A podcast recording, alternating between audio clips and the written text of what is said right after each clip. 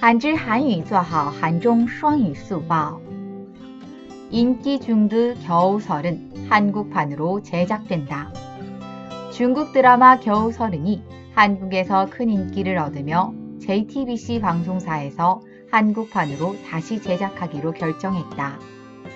중국 드라마 겨우설은은 한국 외에도 베트남, 유럽 일부 국가 등 세계적으로 큰 인기를 얻고 있다. 이전에 세계적으로 인기 있던 중국 드라마는 주로 사극이었지만 겨우 서른의 인기를 통해 중국 현대 드라마에 대해서도 세계적 관심이 높아진 것을 알 수 있다. 人气中剧《三十而已》将制作韩国版。中国电视剧《三十而已》在韩国大受欢迎。JTBC 电视台决定重新制作韩国版。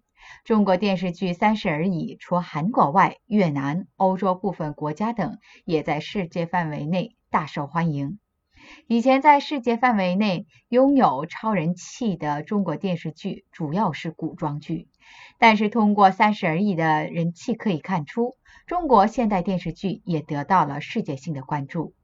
韩语资讯尽在韩知。